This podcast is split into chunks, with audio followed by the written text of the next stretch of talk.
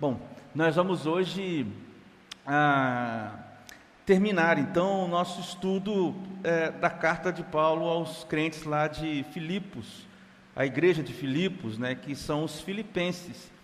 Essa igreja né, tão amada pelo apóstolo Paulo e que cuidava tão bem dele também. É, se você perdeu algum, você alguma mensagem, todas estão no nosso YouTube e também no nosso é, no Spotify. A igreja tem um, uma espécie de podcast, né? Mas são as mensagens colocadas.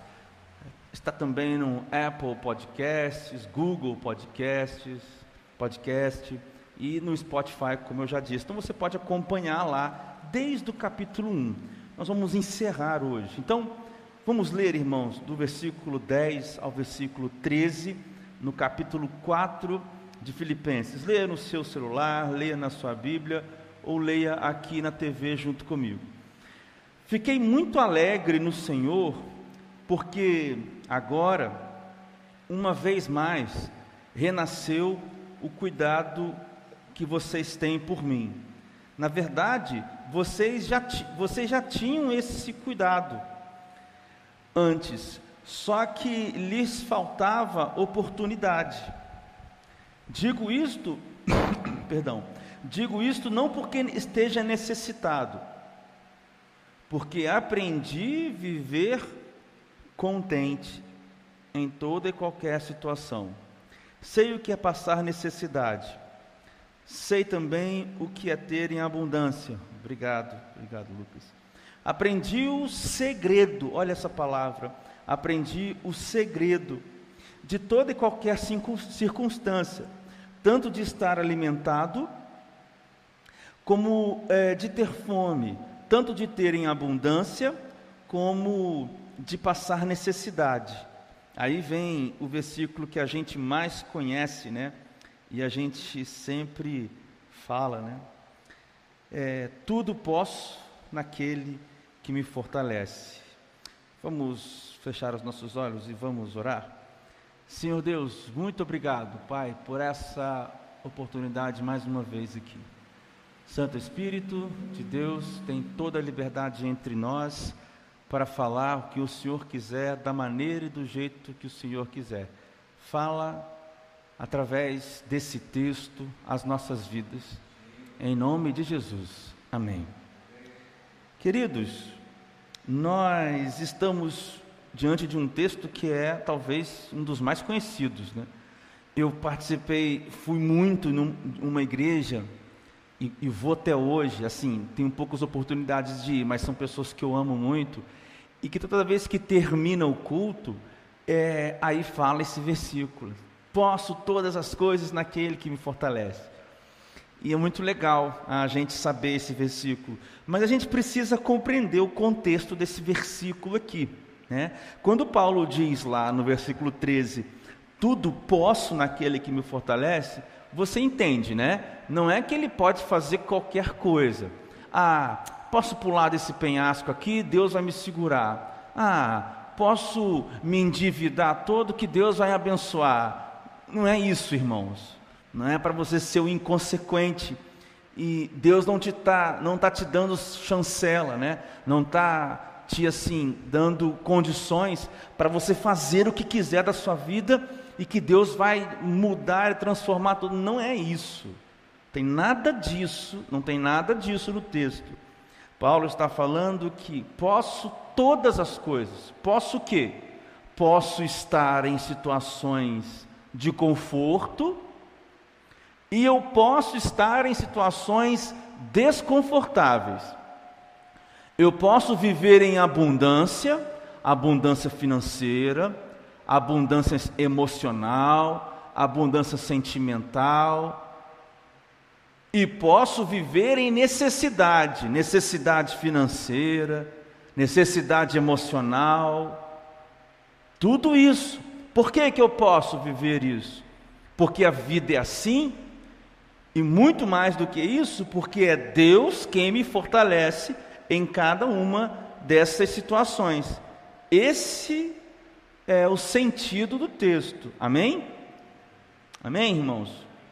Então todo mundo entendeu, está claro aqui, né? É isso que o Paulo está ensinando. Eu posso passar necessidade, eu posso estar tá bem, posso estar tá mal, em todas essas coisas eu posso. Eu posso passar por qualquer uma, porque Deus me fortalece. Então eu posso todas as coisas daquele que me fortalece. É isso que Paulo está falando aqui. Pois bem, eu ainda assim gostaria de sublinhar aqui com vocês duas palavras que são muito importantes aqui nesse, nesse texto. Nesse texto, é a palavra segredo, lá no versículo, lá no versículo 12, ele diz: é, pode, aprendi o segredo de toda e qualquer circunstância. Veja, aprendi o segredo de toda e qualquer circunstância. Ah, e antes um pouco disso, lá no versículo 11, ele diz: Porque aprendi a viver contente em toda e qualquer situação. Olha lá, irmãos, aprendi a viver contente. Queria sublinhar com você essas duas palavras: contente e segredo. Daqui a pouco a gente vai voltar na palavra segredo. Por agora eu queria falar sobre o contentamento. Olha o que, olha o que ele está dizendo, irmãos. Porque aprendi viver, versículo 11.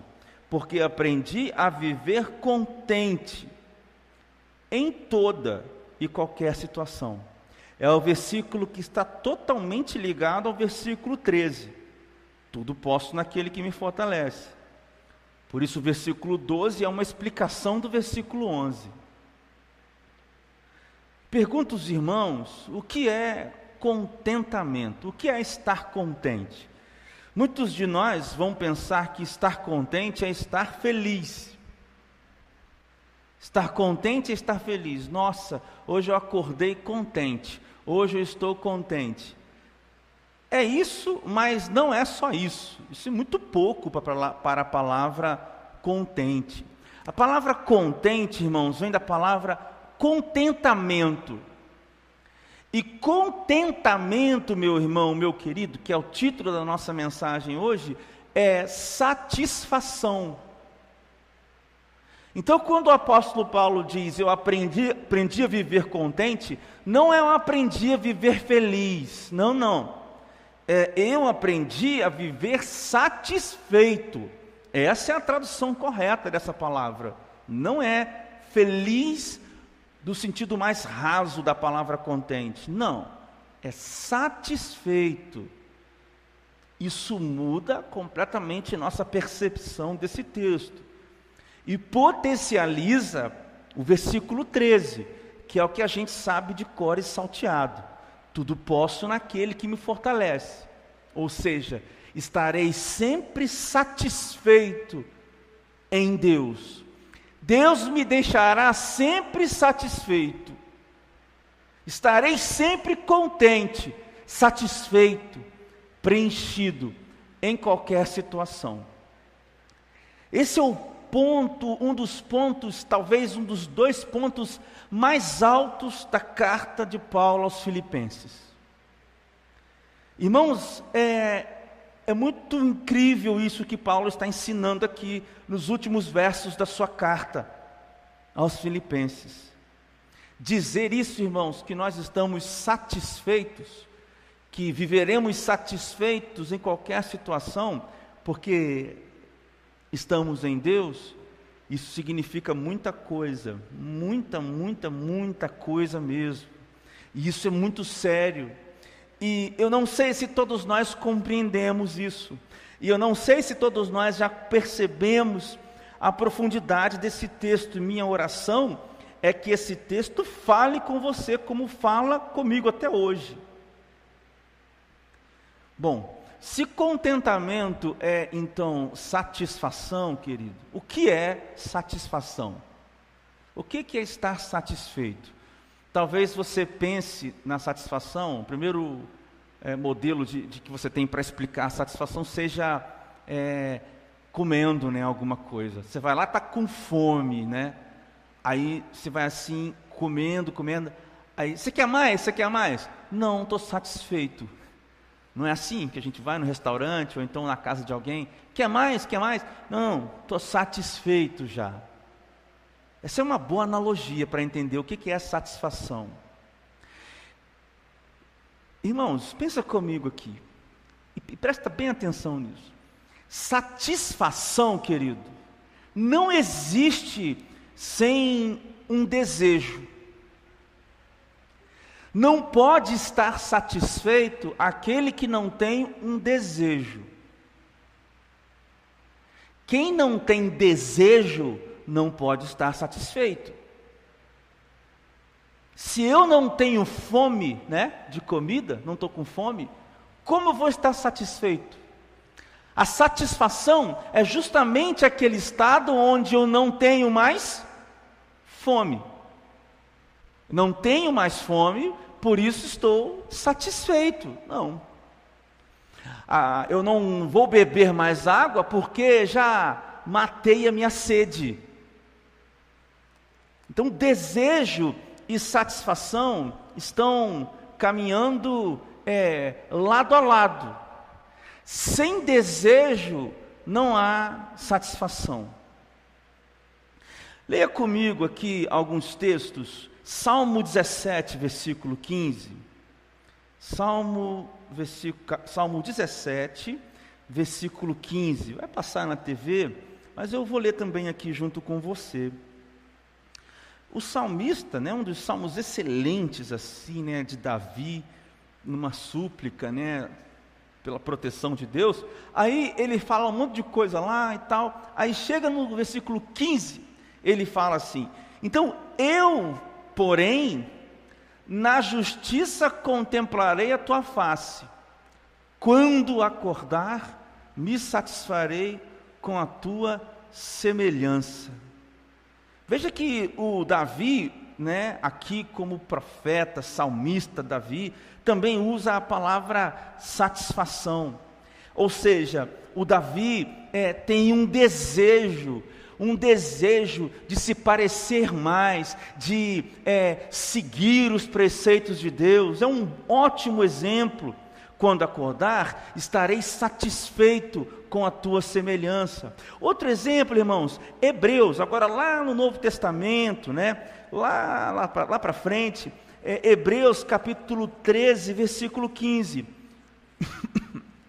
Você pode ler comigo aí também. Hebreus capítulo 13, versículo 5, perdão, perdão, versículo 5, tá? Olha só o que o escritor de Hebreus está falando aqui. Ó, que a vida de vocês seja isenta de avareza. Aí ele está falando, olha, contentem-se. Vamos trocar aqui o contentem-se de Hebreus por satisfaçam-se.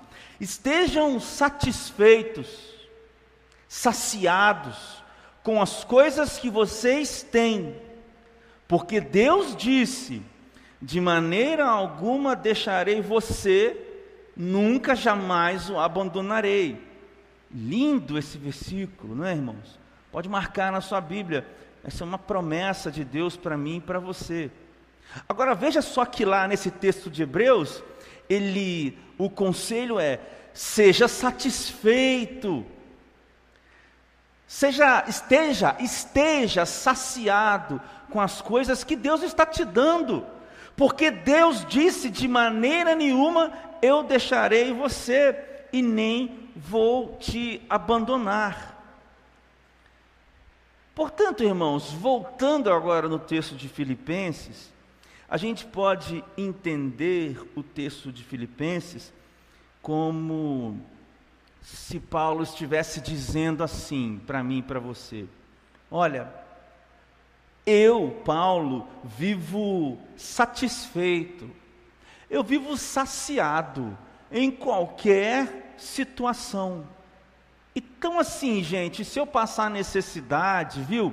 Se vocês quiserem me mandar algumas coisas e eu ficar cheio de, destas coisas, eu já estou satisfeito.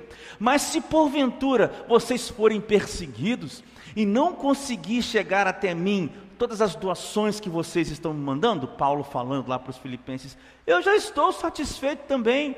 Esse é o meu segredo. Esse é o segredo da minha vida. Eu já estou saciado. Aí Paulo diria mais ou menos assim: Olha, o meu desejo está sempre sendo consumido. Percebe, irmãos, que há na atitude de Paulo, não só aqui nesse texto, mas em todos os seus textos, uma atitude de continuidade.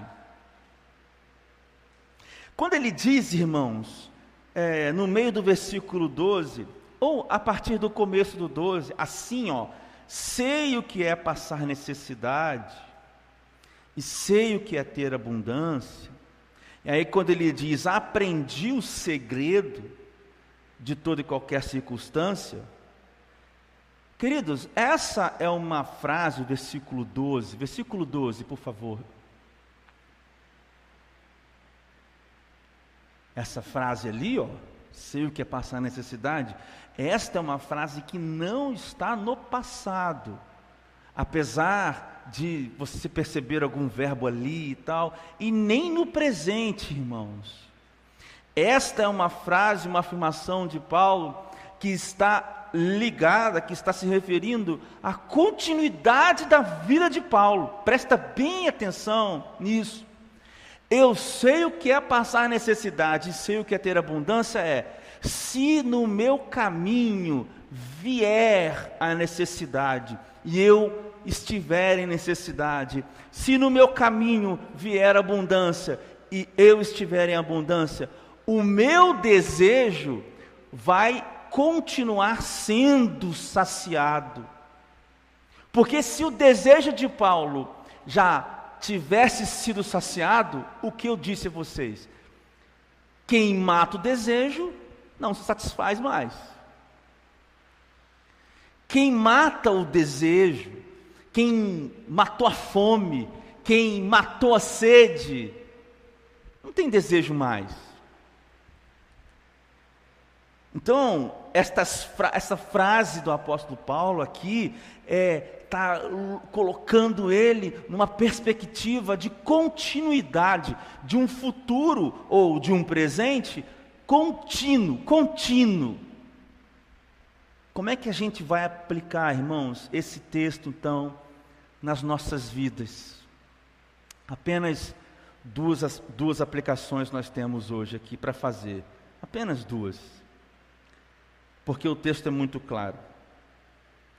Primeira aplicação que esse texto, agora que entendemos um pouco o que esse texto nos ensina, é que, veja, há um problema, irmãos, há um problema com o que realmente desejamos. E não há, não há um problema com o Deus que pode dar o que nós pedimos ou desejamos. Há um problema com o que a gente deseja, não com o Deus que pode nos dar aquilo que desejamos. Essa é uma frase também pesada.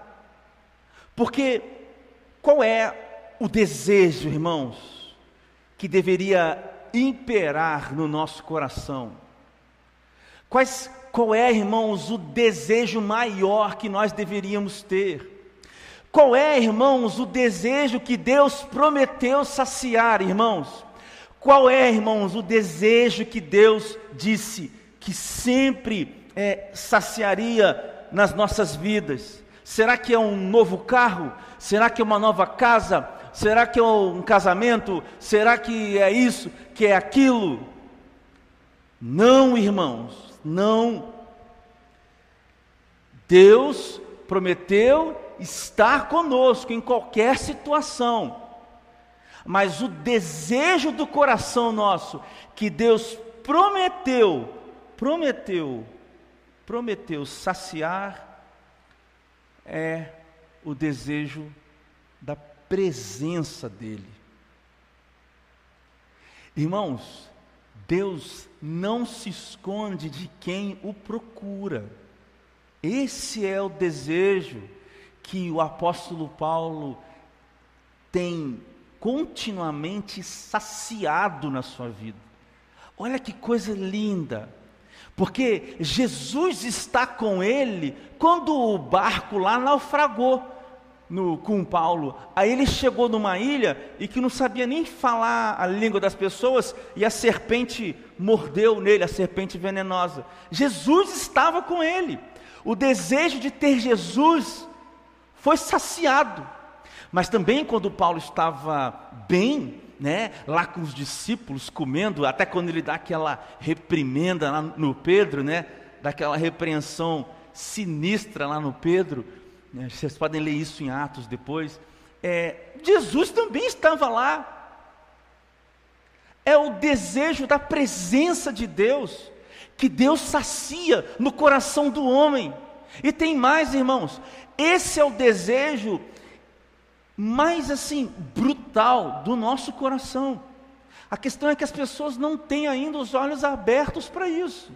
Porque uma vez que os olhos são abertos, Deus não se ausenta, Deus se faz presente. Eu quero ler com você, é, eu quero ler com você de novo aqui é, é, o versículo 13 que diz: Tudo posso aquele que me fortalece. Eu fico pensando, querido, qual é o quais são, quais são, perdão, os desejos que nós que nós temos. Quais são os desejos, irmãos, que nós que nós temos? Quais são os desejos que nós temos nos nossos corações? Será que o desejo é, de ter Jesus, de ter a companhia de Jesus, é o desejo mesmo do nosso coração? Eu quero ler com você de novo lá o texto de, de Hebreus, por favor, o texto de Hebreus 13, 5, mais uma vez.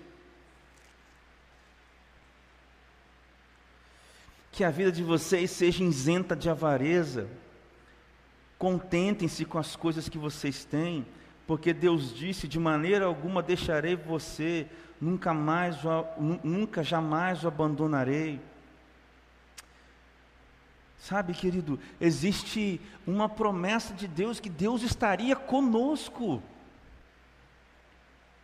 Por isso que eu disse a você que eu vejo uma aplicação desse texto aqui muito clara de que o problema é com o que nós desejamos e não com aquilo que Deus pode dar. Porque quando nós desejamos um novo carro, uma nova casa, é, nos casarmos, um trabalho, passar num concurso, Deus pode dar estas coisas. Deus pode, irmãos, Deus pode fazer assim, ó. E, e vou te falar, a gente pede. A gente está aqui orando, pedindo a Deus, todos os domingos, você acompanha, a gente pede por cura, por libertação, por livramento, por portas de emprego, é verdade. Mas o nosso maior desejo não é esse, querido. O nosso maior desejo é estar na presença de Deus. Salmo 27, por favor. Salmo 27. Olha o que o Davi fala. Você já sabe, né? Você conhece esse texto também. O Salmo 27, os dois últimos versículos desse salmo é uma coisa, os dois últimos não, o antepenúltimo e o penúltimo. Mais precisamente o antepenúltimo, o 4 e o 5, Salmo 27. Salmo 27, versículo 4. Ó, oh, eu achei que tinham seis versículos, perdão, são, são 13, são 14 versículos. O versículo 4 diz assim: Uma coisa peço ao Senhor e buscarei, que eu possa morar na casa do Senhor todos os dias da minha vida, para contemplar a beleza do Senhor e meditar no seu templo, pois no dia da adversidade ele me ocultará no seu abrigo, no interior do seu tabernáculo me acolherá, ele me porá no alto de uma rocha. Eu li aqui o versículo 4 e o versículo 5. E aí, o Davi, falando de tantas coisas, ele diz: Uma coisa eu peço, que eu possa morar na casa do Senhor. É este desejo, irmãos, que está saciado quando Paulo diz: Tudo posso naquele que me fortalece. Quando Paulo diz: Eu aprendi a viver saciado. Quando Paulo diz: Eu aprendi o segredo. Eu aprendi o segredo. O segredo é esse, irmãos. Não é aquele livro que a gente compra do segredo e você faz energia, você faz pensamentos positivos para que o mundo vibre, né? Deixa eu fazer um parênteses aqui rapidamente. É, não acredite nessas coisas. Primeiro que essa história aí de você vibrar o seu pensamento é baseada numa te teoria que possivelmente pode explicar o universo chamado teoria das cordas. Mas a física quântica nos últimos anos tem abandonado essa teoria, porque esse modelo matemático não consegue descrever o universo. Então para de acreditar nessas bobagens, nessas, nesses, nessas mentiras. O segredo, querido, o segredo é se saciar, se deleitar no Senhor. Nossa, mas só isso? Não, querido, isso é tudo que você precisa. Isso é tudo que eu preciso, isso é tudo que nós precisamos. Nós estamos aqui olhando para a vida de um homem que foi torturado, que foi perseguido, um homem que, veja, antes de, de, encontrar Jesus, assassinava pessoas. Depois ele começou a pregar justamente aquilo que ele condenava e foi morto por isso, foi degolado, perdeu a cabeça por causa disso. E escreve coisas como essa. Ele diz que o segredo, o segredo, querido, é você desejar a presença de Deus antes de qualquer coisa. E isso satisfará esse buraco que tem na sua vida. Contentamento.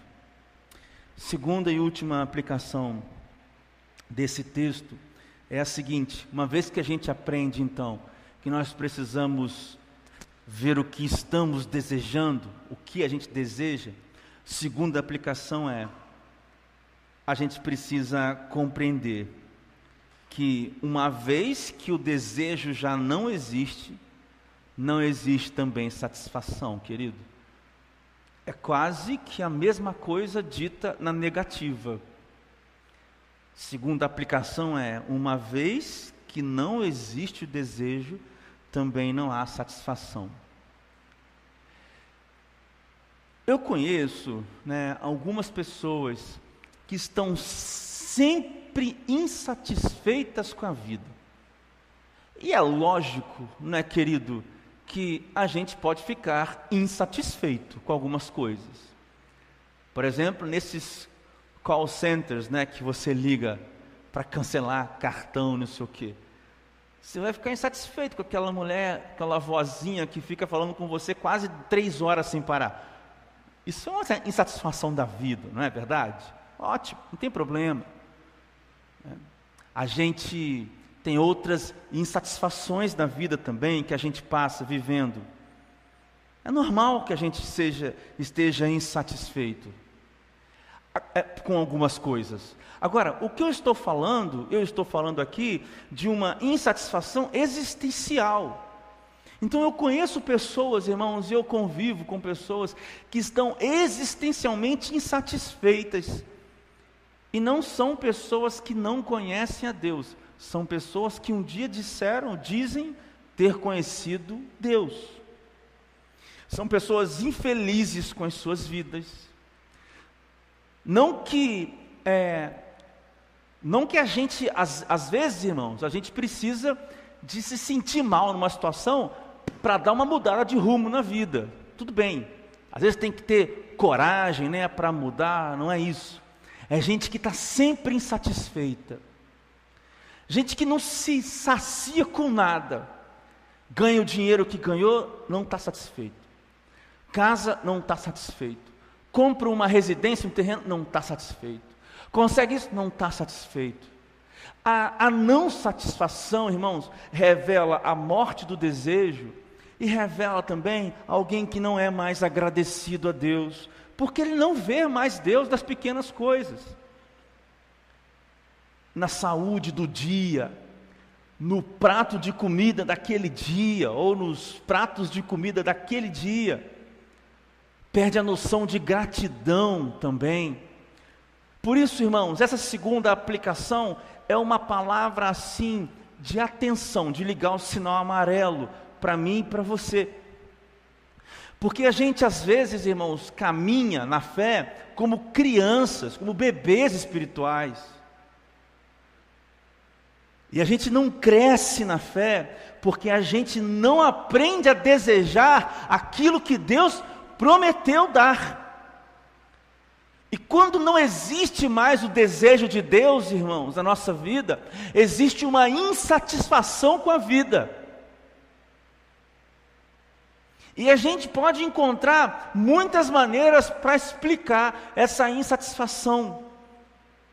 Mas no fundo haverá um buraco, porque aquilo que Deus faz não é da ordem do natural, é da ordem do sobrenatural, e Deus faz. Aí, ah, irmãos, uma centena, ou milhares, ou sei lá quantas pessoas, de crentes, de, entre aspas, cristãos, que desapegaram. Queridos, a verdade é que deixaram de desejar a presença de Deus. A verdade é que a presença de Deus não é importante para essas pessoas. Essa é a verdade. O dinheiro é importante para essas pessoas. Elas são avarentas. Aquilo que elas parecem ser é importante para essas pessoas. Tem pastor de igreja assim. Tem crente na igreja assim. E tem crente fora da igreja assim. A gente precisa ser verdadeiros precisamos ser verdadeiros. Nós estamos aí entrando no ano de 2024, uma ótima oportunidade para a gente fazer um balanço da nossa vida. A pergunta que você pode usar para se ver ou se compreender nessa situação é: o que Deus, é, é, o, que, o que pode ser retirado da sua vida que faz com que ela perca o sentido?